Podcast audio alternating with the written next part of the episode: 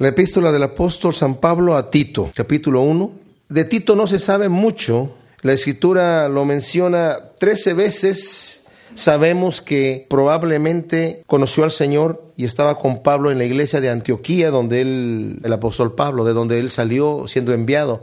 Algunos creen que en aquella época ya estaba él ahí antes de que Pablo saliera en el primer viaje misionero. Sabemos que esta carta de Tito, por lo que se menciona en ella, tuvo que haber sido escrita después del primer encarcelamiento de Pablo en Roma, una vez que ya fue liberado. Y esta carta se escribe aproximadamente al mismo tiempo que se escribe la primera de Timoteo.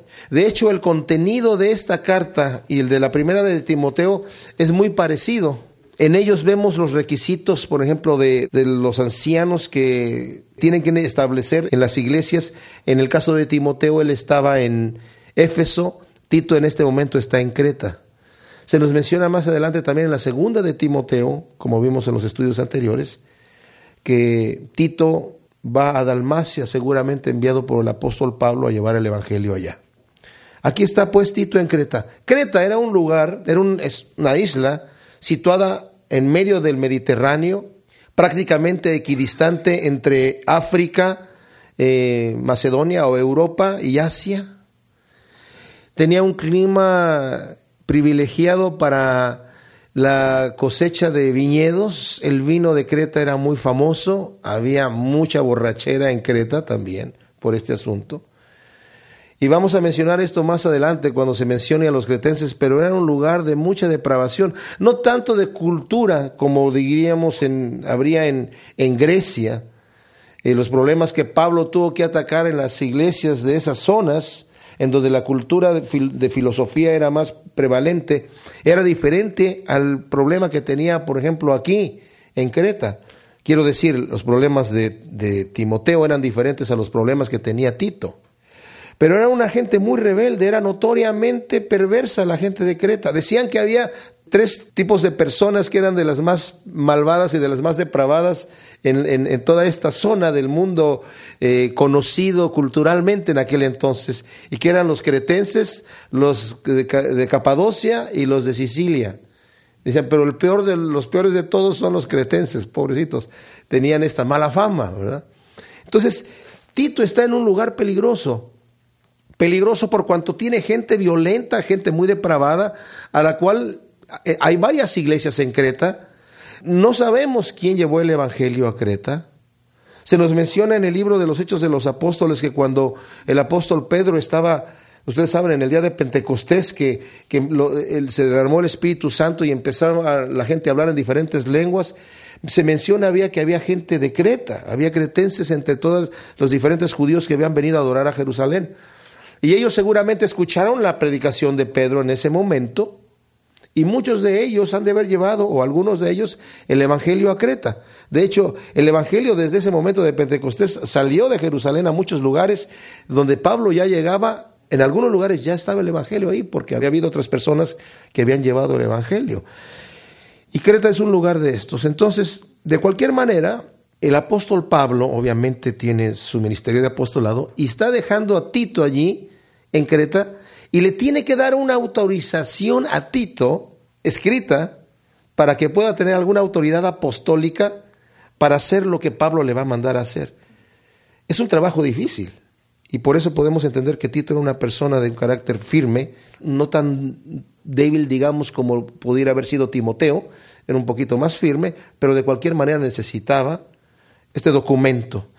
En la salutación que está en el versículo 1 al versículo 4, Vamos a leerla. Dice Pablo, siervo de Dios y apóstol de Jesucristo, conforme a la fe de los escogidos de Dios y el conocimiento de la verdad que es según la piedad, en la esperanza de la vida eterna, la cual Dios que no miente prometió desde antes del principio de los siglos, y a su debido tiempo manifestó su palabra por medio de la predicación que me fue encomendada por mandato de Dios nuestro Salvador a Tito, verdadero Hijo, en la común fe, gracia, misericordia y paz de Dios Padre y del Señor Jesucristo. Eh, esta salutación es la más larga que hace el apóstol Pablo y en esta salutación hay un gran contenido de doctrina que no solamente es doctrina para que nosotros aprendamos las cosas que Dios ha hecho y lo que Dios tiene eh, como planes para nosotros, sino que también es realmente una carta de presentación tremenda para Tito. Ahora, como lo acabamos de leer, está un poquito confuso. Yo lo voy a leer en la nueva versión internacional, que también tiene sus limitaciones, y les vamos a mencionar en un momento más. Pablo, siervo de Dios y apóstol de Jesucristo, llamado para que mediante la fe los elegidos de Dios lleguen a conocer la verdadera religión. Nuestra esperanza es la vida eterna, la cual Dios que no miente ya había prometido antes de la creación. Ahora a su debido tiempo, Él ha cumplido esta promesa mediante la predicación que se me ha confiado por orden de Dios nuestro Salvador. A Tito, mi verdadero Hijo, en esta fe que compartimos, que Dios el Padre y Cristo Jesús, nuestro Salvador, te concedan gracia y paz. Bueno, está un poquito limitado en la nueva versión internacional y aquí está un poquito confuso, pero esta salutación tiene tres partes, que es la presentación de Pablo.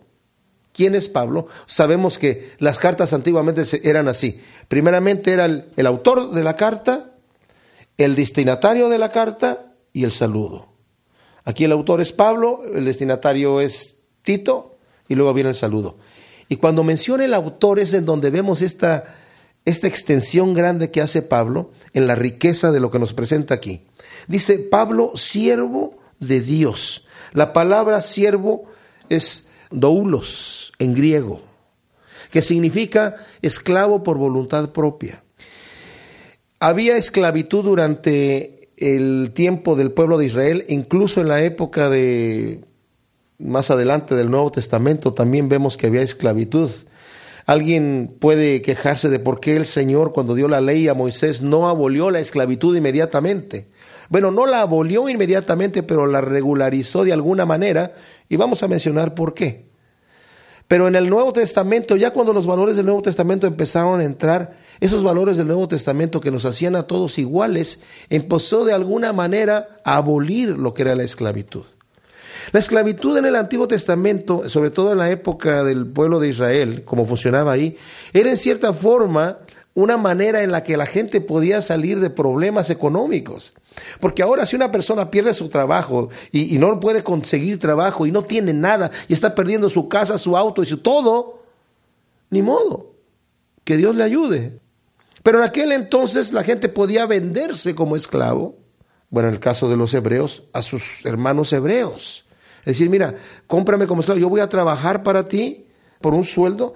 Recibía alimento, recibía hospedaje y recibía también un, pago. Pero al séptimo año de su trabajo, de, haberse vendido de esclavitud, tal vez con algo de dinero para pagar sus deudas y para salir adelante, tenía, podía salir en libertad. Y si esta persona que se había vendido como esclavo por una cantidad de dinero para salir de deudas, de repente decía, ok, ya llegó el séptimo año, ahora puedo salir en libertad. Decía en la, ley en, Éxodo, dice, si, si entró con su esposa, va a salir con su esposa. Pero si al entrar como esclavo, su amo le da una esposa, que es otra esclava, y tiene hijos con ella, la esposa y los hijos le pertenecen al amo. Entonces él, si, al, momento de salir libre, si dice, yo amo mucho a mi esposa y a mis hijos y mi amo me trata muy bien, yo no quiero salir de esclavo, no me conviene. Entonces su amo le hacía un, orificio en la oreja y le ponía un, un aro, que era una distinción de este esclavo que con el rostro eh, en alto podía salir a la calle y la gente lo admiraba. Mira, a este tipo lo trata bien su amo. Él ahora es esclavo por voluntad propia. Ya le tocaba salir, pero él decidió quedarse porque su amo lo trata muy bien. De cualquier manera, en el año del jubileo, pues salían en libertad todos los esclavos hebreos y se les regresaba todas sus posesiones que habían perdido o que habían vendido o que habían prestado o que habían alquilado. En ese momento todas las herencias volvían. Entonces ahí ya el esclavo podía salir con toda su familia y a regresar a su hacienda, que, a su herencia que le había tocado antes. Pero ¿por qué menciono todo esto? Porque Pablo está diciendo, Pablo, esclavo por voluntad propia de Dios. No se está bajando de autoridad, decir, bueno, yo soy esclavo porque no me tocaba otra, porque me, me torcieron el brazo, porque, sino porque tengo un dueño que me ama. Yo soy un esclavo por voluntad propia. No me torció el brazo el Señor para servirlo. Qué privilegio servir al Creador del universo, del Todopoderoso. Y dice, y apóstol de Jesucristo, enviado. Soy un enviado de, de, Jesucristo. ¿A qué? Dice. Y es conforme a la fe de los escogidos de Dios y el conocimiento de la verdad que según la piedad. Esto es profundísimo porque nos está diciendo que el llamado de Pablo tiene dos funciones.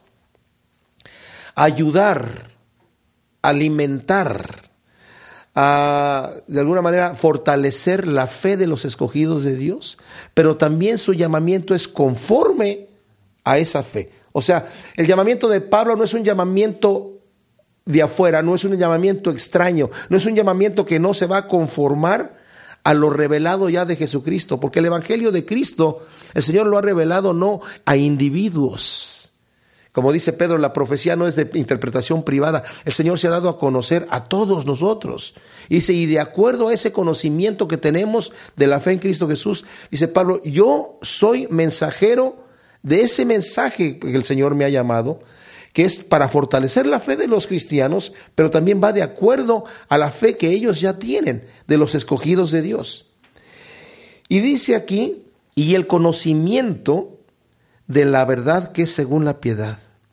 La verdad y la piedad siempre van juntas. La verdad y, el, conocimiento, el servicio de Dios siempre van juntos. Y saben, cuando yo estaba estudiando esto, esta fue una revelación que el Señor me dio que es tan profunda en mi mente que no sé si soy capaz de explicarla, pero lo voy a tratar de explicar. Satanás es el padre de mentira, es el mentiroso.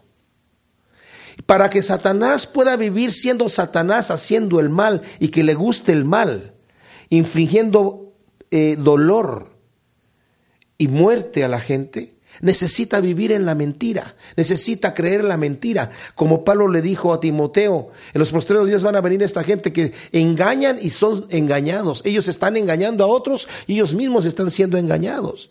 Para que la gente pueda vivir sin Dios, dice la Biblia, que necesitan rechazar con injusticia la verdad, darle la vuelta a la, a la verdad y decir, no, yo no quiero escuchar más, no quiero oír la verdad, porque yo quiero seguir viviendo en mi porquería. Porque la persona que conoce la verdad, va a querer estar con el Señor. Por eso dice la Biblia, la condenación es esta, que los hombres amaron más las tinieblas que la luz, amaron más la mentira que la verdad, porque sus obras eran malas y no las querían descubrir para que no se manifestase que son malas. Entonces las encubren. Si nos damos cuenta, el mundo hoy en día, me maravilla que todavía estén hablando de la teoría de la evolución como un hecho cuando en los círculos científicos profundos se sabe que es una fábula. ¿Pero por qué? Porque tienen que creer a la mentira para poder negar a Dios y para no tener que dar cuentas a un Dios vivo. Increíble. Y cualquier persona que vive sin Dios tiene que tener una idea, una filosofía en su mente de por qué está aquí y hacia dónde va. Y la persona que vive sin Dios está en la mentira. Porque la persona que anda en la verdad va a andar conforme a la piedad.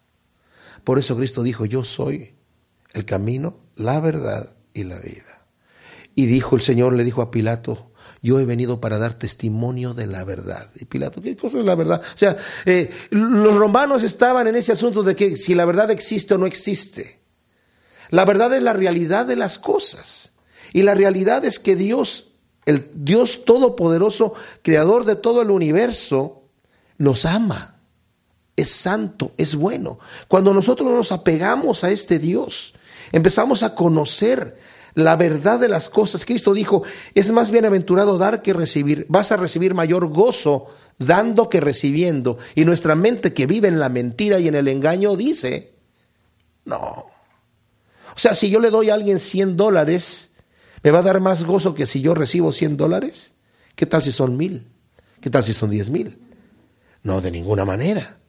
Y como no lo practicamos y no lo operamos, no lo, no lo vivimos. Y creemos la mentira. Creemos que si entonces yo solamente le quito a aquel lo que es suyo, para yo disfrutarlo voy a recibir mayor gozo. Y no es así. No es así. Un ladrón no sabe lo que se siente ayudar al necesitado porque él le quita a otra persona. una persona que, que se dedica en, una forma criminal, a robarle algo que le costó mucho dinero, mucho esfuerzo a otra persona para irlo a malbaratar en otro lado para quedarse con un poco de dinero, vive en el engaño. No sabe lo que es despojarse de algo para ayudar a otra persona. Entonces dice Pablo, yo estoy, mi mensaje es ese conocimiento que es conforme a la piedad. Y ese conocimiento que es conforme a la piedad, ese está conforme a la verdad también.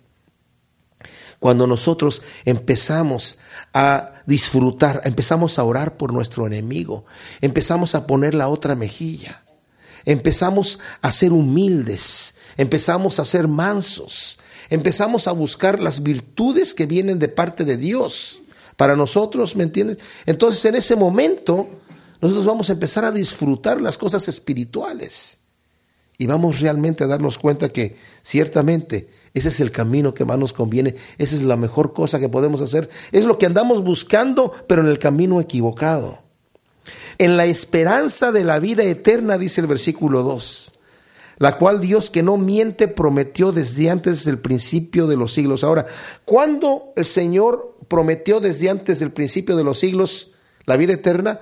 Bueno, obviamente no se la prometió a hombre ninguno porque el hombre todavía no existía. Pero la Biblia dice que Cristo es el Cordero inmolado desde antes de la fundación del mundo. O sea que en su naturaleza el Señor ya había prometido la salvación desde antes de la fundación del mundo, la vida eterna.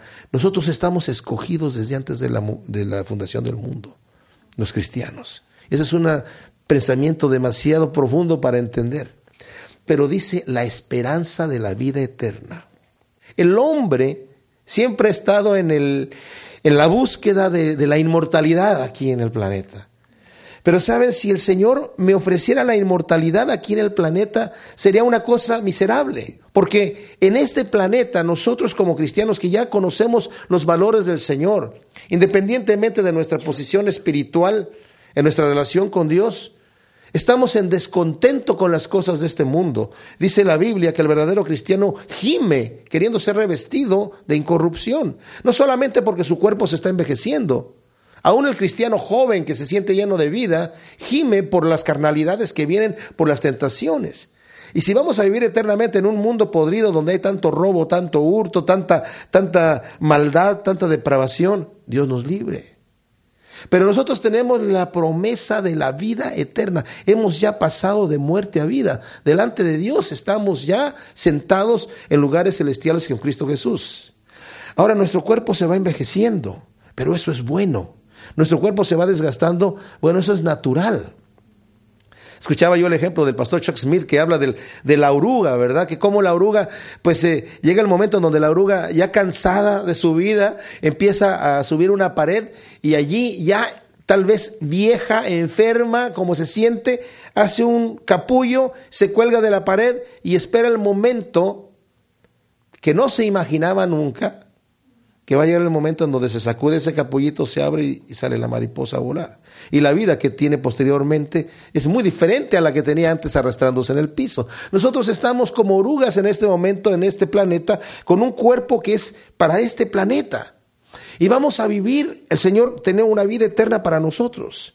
Y hay gente que dice, bueno, a mí, yo de cualquier manera, si, si, la vida eterna no, no, no, no, existiera, yo igualmente serviría a Cristo Jesús. Ah, eso es muy bonito. Pero el apóstol Pablo dice, si la resurrección no existe, somos los más dignos de conmiseración de cualquier ser humano. Porque si solamente esperamos en Cristo aquí, es, es miserable nuestra vida, porque estamos en contra de la naturaleza. La gente de hoy en día que no, no piensa en, en, un futuro de, de, una vida eterna, son los que sacan esas calcomanías que se ponen en los autos que dice de repente, el que muere con más juguetes gana. O comamos y bebamos porque mañana moriremos. Vivamos, con, reventémonos hasta donde podamos porque esto es todo lo que hay. No, Señor, hay una vida eterna y en esa esperanza de vida eterna nos sostenemos. Aunque nuestro cuerpo se va desgastando, sabemos que se tiene que desgastar. Nosotros ya tenemos nuestra vida eterna ya en el reino de Dios. ¿verdad? Y ese es solamente el umbral por el cual vamos a pasar. Cuando nos aferramos de esta vida es cuando sufrimos. Yo hace muchos años había un cristiano, uno de los eh, ujieres en una iglesia donde yo trabajaba, que le dio cáncer y los médicos estaban en el hospital, lo desahuciaron y le dijeron, usted tiene tantos días, días de, de vida, nada más. Estaba muy avanzado y bueno, él tranquilamente, con mucha paz, dijo, ok, yo estoy tranquilo, el Señor me va a llevar y no hay problema. Y nos sorprendió la paz que tenía y todo el mundo tranquilo. Pero después se hizo a la mente de que no, Cristo me va a sanar. Y alguien por ahí le dijo que lo iba a sanar y que Y saben qué, murió angustiado, aferrándose de esta vida. Está con el Señor, obviamente. Pero nosotros debemos darnos cuenta que nuestro cuerpo se va a desgastar de cualquier manera y vamos a estar con el Señor. No nos tratemos de aferrar aquí, antes más bien, Señor, ok, ¿qué es lo que tú quieres que yo haga mientras tengo el tiempo aquí? Porque cuando Dios dice, se te acabó, y ya terminé, terminé la carrera. Para el Señor dijo, aquí, aquí terminaste la carrera, ok, perfecto, Señor, adelante, a lo que sigue. ¿Y saben qué es lo que sigue? La gloria eterna con Cristo Jesús. Así que esa es la esperanza que tenemos. Dice, y a su debido tiempo manifestó esta palabra por medio de la predicación que me fue encomendada por mandato de Dios nuestro Salvador. O sea, el Señor me dio a mí este mandamiento y esta es la carta de recomendación que Pablo tiene para Tito. Es decir, este es quien es Pablo. Y yo, Pablo, que tengo esta autoridad de parte del Señor, y este mensaje de parte del Señor tan profundo, te estoy escribiendo a ti, Tito.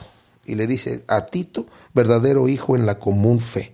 Y esto de verdadero hijo en la común fe nos deja ver que así como le dice hijo a Timoteo, también vemos que seguramente fue engendrado por la predicación de Pablo. Quiero decir, se convirtió por la predicación de Pablo.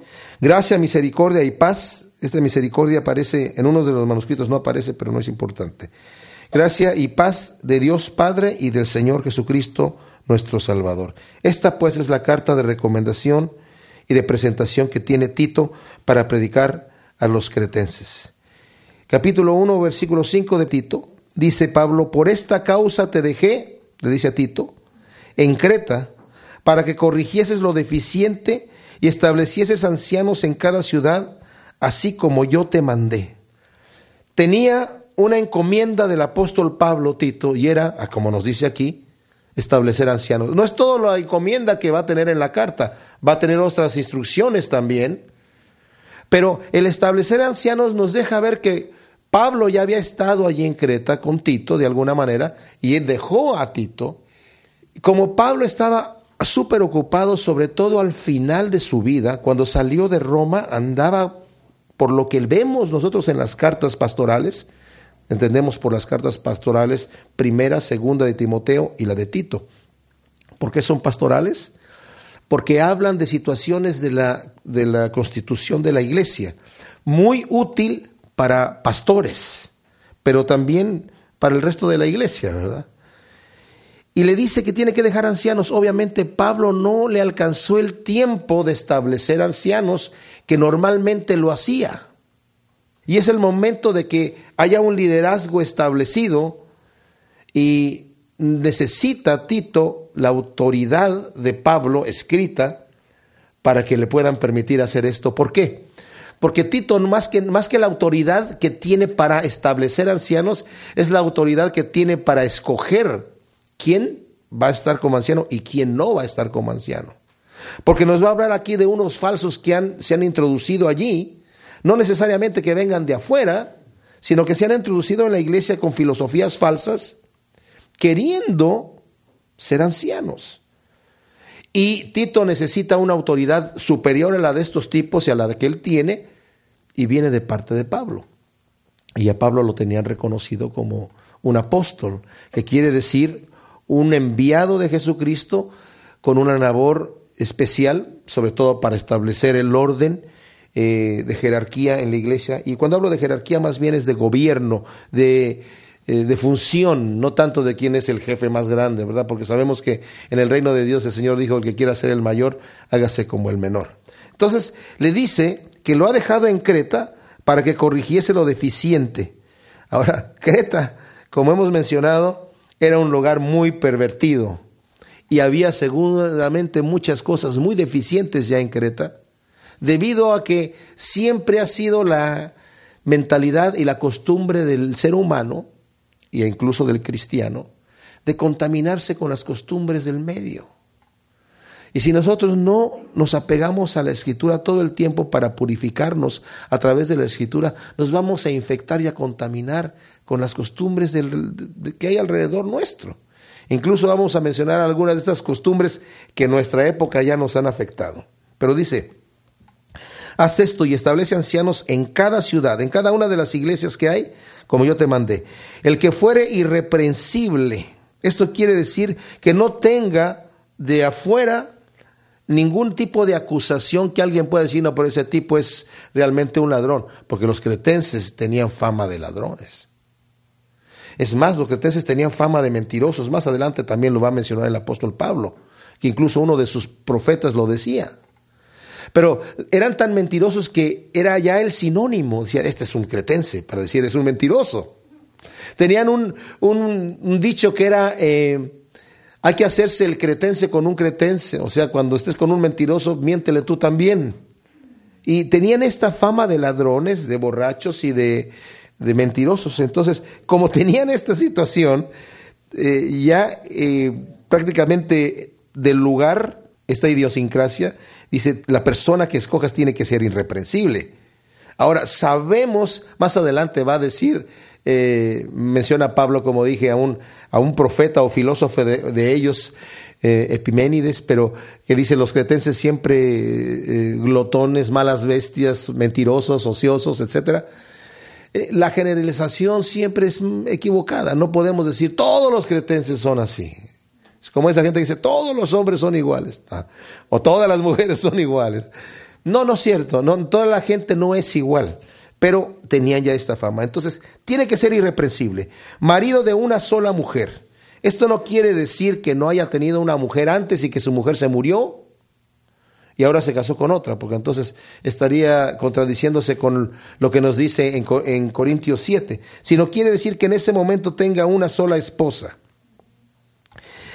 Aquí viene un punto especial. Y tenga hijos creyentes que no estén acusados de disolución ni rebeldía, los hijos. En Timoteo, Pablo le dice a Timoteo que gobierne bien su casa, o sea, que tenga en sujeción a su familia, porque el que no gobierna bien su casa no puede gobernar la iglesia de Dios. Yo no quiero contradecir la palabra de Dios y quiero que, quiero que me entiendan bien esto, pero quiero también hablar de un punto que es delicado. En mi caso personal, todos mis hijos son cristianos, pero ¿Qué tanto podemos nosotros los padres obligar a nuestros hijos a que sean creyentes, sobre todo en nuestra sociedad hoy en día? Porque en aquel entonces el padre de familia era autoridad sobre su casa, completamente. Cuando el Señor sanó a la, hija de, un centurión, él y toda su casa se convirtieron al Señor. Cuando Pedro le predicó a Cornelio, toda la casa de Cornelio, por cuanto Cornelio aceptó al Señor, todos los demás también, ¿ok? El, padre de familia está haciendo esto, hasta los sirvientes aceptaron al Señor. Cuando el carcelero de Filipos también eh, recibe al Señor, Pablo le dice, cree en el Señor Jesucristo y serás salvo tú y tu casa. Ahora, algunos creen que esta es una promesa general para todos los cristianos. Si tú crees en el Señor, toda tu casa se va a salvar. Aunque aquel ande perdido y esté totalmente en pecado, al final se va a convertir. Lamento decirles que la historia ha demostrado que no es así. Hay gente que ha muerto y sin ser salvos. Alguien puede decir, bueno, realmente no sabemos si se fueron al infierno o no. ¿Qué tal si en el momento, justo antes de expirar, hicieron su paz con Dios? Bueno, ese es otro problema. Y si alguien quiere creer que esa es una promesa general, está bien. Pero la Biblia no lo enseña como tal. ¿A qué voy? Sin querer contradecir lo que dice la Escritura aquí.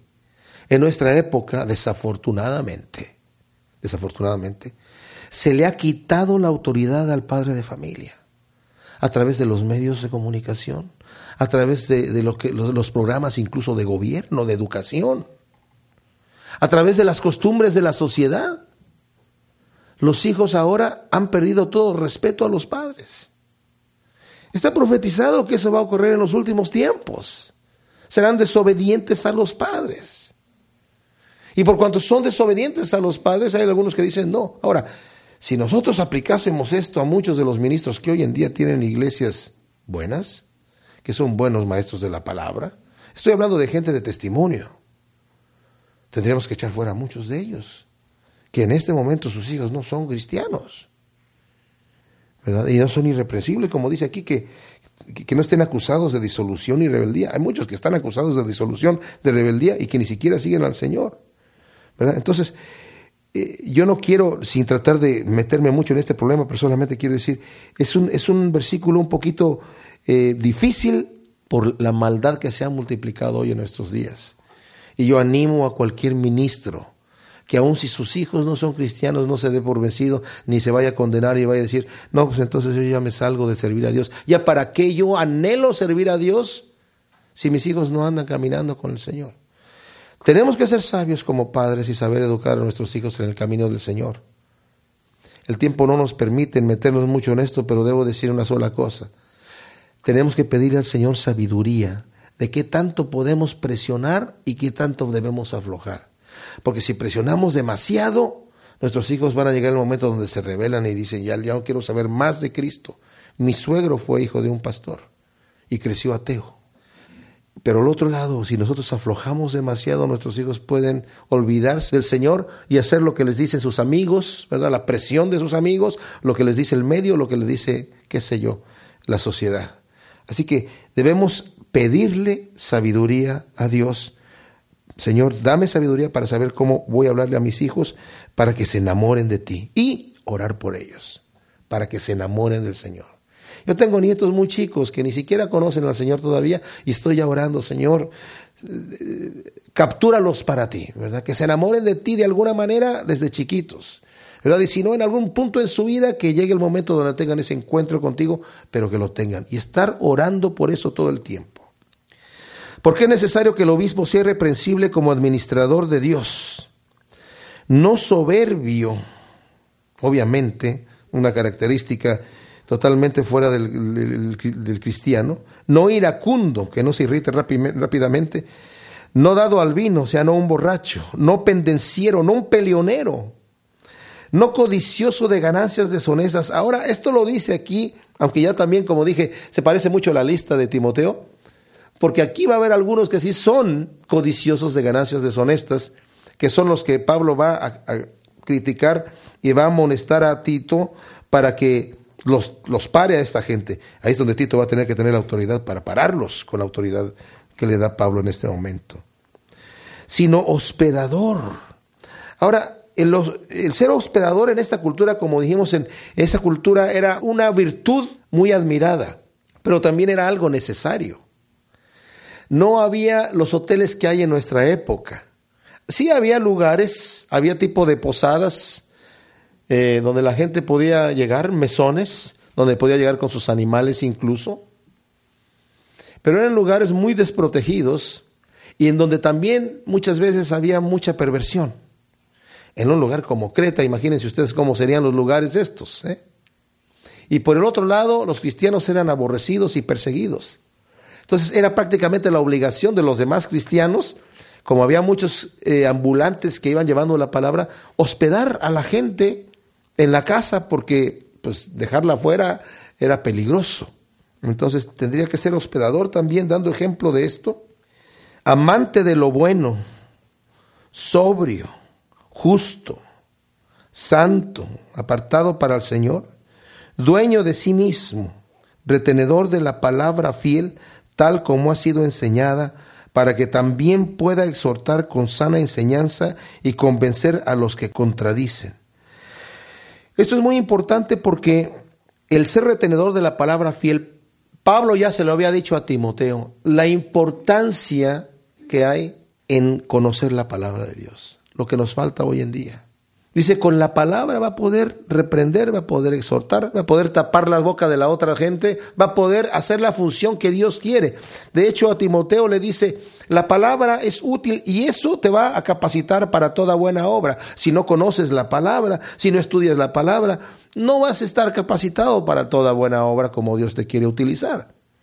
Y si con tus propios razonamientos vas a querer parar al enemigo, te, vas a fallar, porque el enemigo tiene mayor, mejores razonamientos que los tuyos personales. Pero con la palabra le tapas la boca. Con la palabra está ahí. ¿Y saben qué? Ese es algo que nosotros debemos defender. Judas en su carta antes del Apocalipsis dice que debemos contender por la fe que una vez fue dada a los santos. Esto que tenemos aquí, esta es la palabra de Dios. Es confiable. Yo no voy a aceptar ninguna doctrina, ninguna enseñanza que esté en contra de la palabra de Dios. Nadie me va a poder decir, bueno, es que esta era para otra época. Ahora Dios tiene una nueva revelación. La Biblia dice que eso no es así. Pablo dice, si me llega alguien con otro evangelio, aunque fuese un ángel de Dios, aunque fuese el ángel Moroni o el ángel que fuese, sea anatema, dice, maldito de Dios. Cualquiera que venga con una nueva revelación, sea quien sea, venga de donde venga, sea maldito de Dios, porque no hay otra nueva revelación.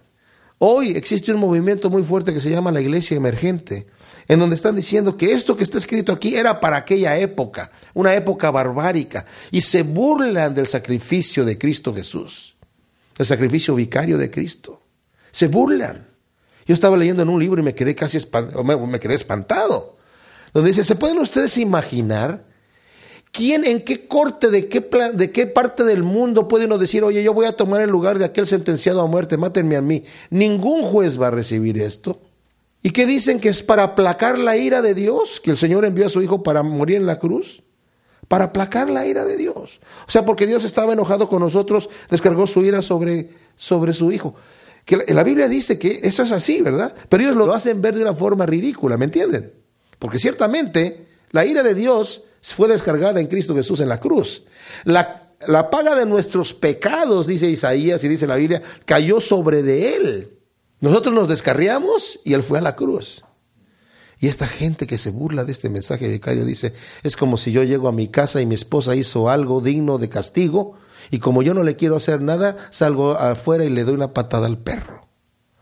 Y eso, wow, dice uno, realmente, hoy sí, entonces, este, este mensaje de que Cristo murió por nosotros porque lloró nuestros pecados es ridículo, realmente es absurdo. Y les digo que tienen argumentos para esto. Pero ¿saben qué? Yo lo único que puedo decir es, yo todavía me anclo en que dice la palabra, de tal manera amó Dios al mundo que envió a su Hijo unigénito a morir en la cruz para que todo aquel que en él cree no se pierda, mas tenga vida eterna. ¿Y cómo pudo el Padre enviar a su Hijo unigénito? No sé, pero eso hizo.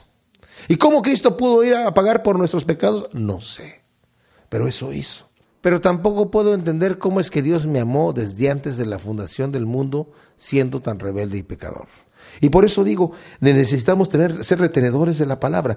No vamos a poder defender nuestra fe todo el tiempo con alguien que no quiere oír la palabra. Alguien que dice, no, pero es que yo la Biblia no la recibo, entonces no tengo nada más que hablar contigo, mi amigo. Porque tiene que haber el elemento de fe. ¿Me entienden?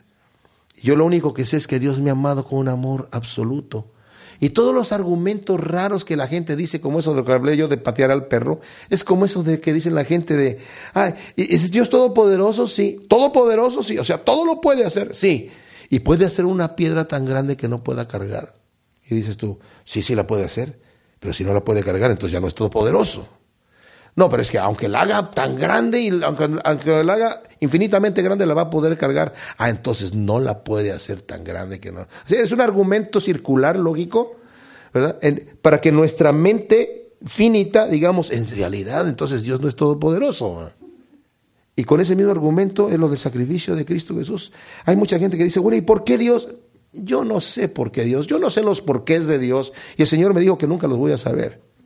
Mis caminos no son tus caminos, mis pensamientos no son tus pensamientos. Cuando Job quiso saber el porqué de Dios, le dice, ok, Job, vamos a hablar. Quiero saber si tienes la mente para entender los porqués. Explícame cómo está la Tierra suspendida en el espacio. ¿Por qué está así? ¿Quién diseñó las medidas que tiene? ¿Por qué tiene las medidas que tiene? Y le empieza a hacer una serie de preguntas de animales que Dios ha hecho y de situaciones que funcionan. Y, Job no sabe qué, cómo explicar las cosas. Porque se da cuenta Job, realmente no tengo la mente para hablar con un Dios totalmente sabio. Mi mente solamente alcanza para ciertas cosas pequeñas y es la revelación que me ha dado. Por eso dice la palabra de Dios que las cosas que Dios ha revelado son para nosotros, pero las que se han mantenido ocultas son para Él. No es porque Dios está escondiendo, sino porque hay cosas que no podemos entender. ¿Cuánto daño nos ha hecho el hecho de que Adán y Eva probaron de ese fruto del conocimiento del bien y el mal? No lo podemos administrar. No podemos administrar el conocimiento del mal. Inmediatamente caemos. Dios ciertamente es dueño de todas las cosas y no podemos entender cuando vemos en la Biblia que Dios manda a exterminar un pueblo. ¿Y por qué Dios manda a exterminar un pueblo? Porque es Dios. Él ha dicho no matarás, pero Él quita la vida cuando Él quiere, porque Él es Dios. Entonces, eh, como dije yo, con la pura palabra podemos defender nosotros nuestra fe y callar la boca de aquellos que enemigos de Dios, pero sobre todo aquí Pablo va a estar hablando de la gente que se dicen que son cristianos, que se han metido dentro de la iglesia para envenenar al cuerpo de Cristo. Y lo dice en el versículo 10, porque hay aún muchos contumaces, habladores de vanidades. Imagínense, mucha gente necia, a que están hablando vanidades y engañadores. Mayormente los de la circuncisión, o sea, mayormente son judíos esta gente, a los cuales es preciso tapar la boca, literalmente ponerles un bozal, que trastornan casas enteras enseñando por ganancia deshonesta lo que no conviene. Esto quiere decir que se meten no tanto a las casas de las familias, sino que trastornan familias enteras, enseñándoles lo que, lo que quieren oír ellas, lo que la gente quiere oír. Los cretenses se querían oír que les dieran permiso de seguir robando, de seguir mintiendo, de seguir emborrachándose, de seguir haciendo lo que estaban haciendo en cuanto a la carne. Y esta gente, tal como le dice Pablo a Timoteo en su segunda carta, gente que tiene como son de oír, cansados de que les enseñen la sana doctrina, van a levantarse maestros. Están haciendo aquí lo mismo. Maestros que les hablen de acuerdo a sus propias concupiscencias, que les den palmamitas en la espalda, que les den permiso de pecar. Y es lo que está pasando aquí. Pero ¿lo están haciendo gratis? No, Señor. Esta gente lo está haciendo por ganancias deshonestas. Lo están haciendo para recibir dinero de la gente a la cual están adulando, a la cual están diciendo, estás bien, sigue adelante, si Dios te ama, eres libre en Cristo, ¿para qué te vas a condenar? Dios a todos nos ama. Dios sabe que somos pecadores. Tranquilo. Cristo murió por tus pecados. Sigue adelante. Y Cristo dijo, ¿quién los arrebatará de mi mano? Adelante. Sigue. No.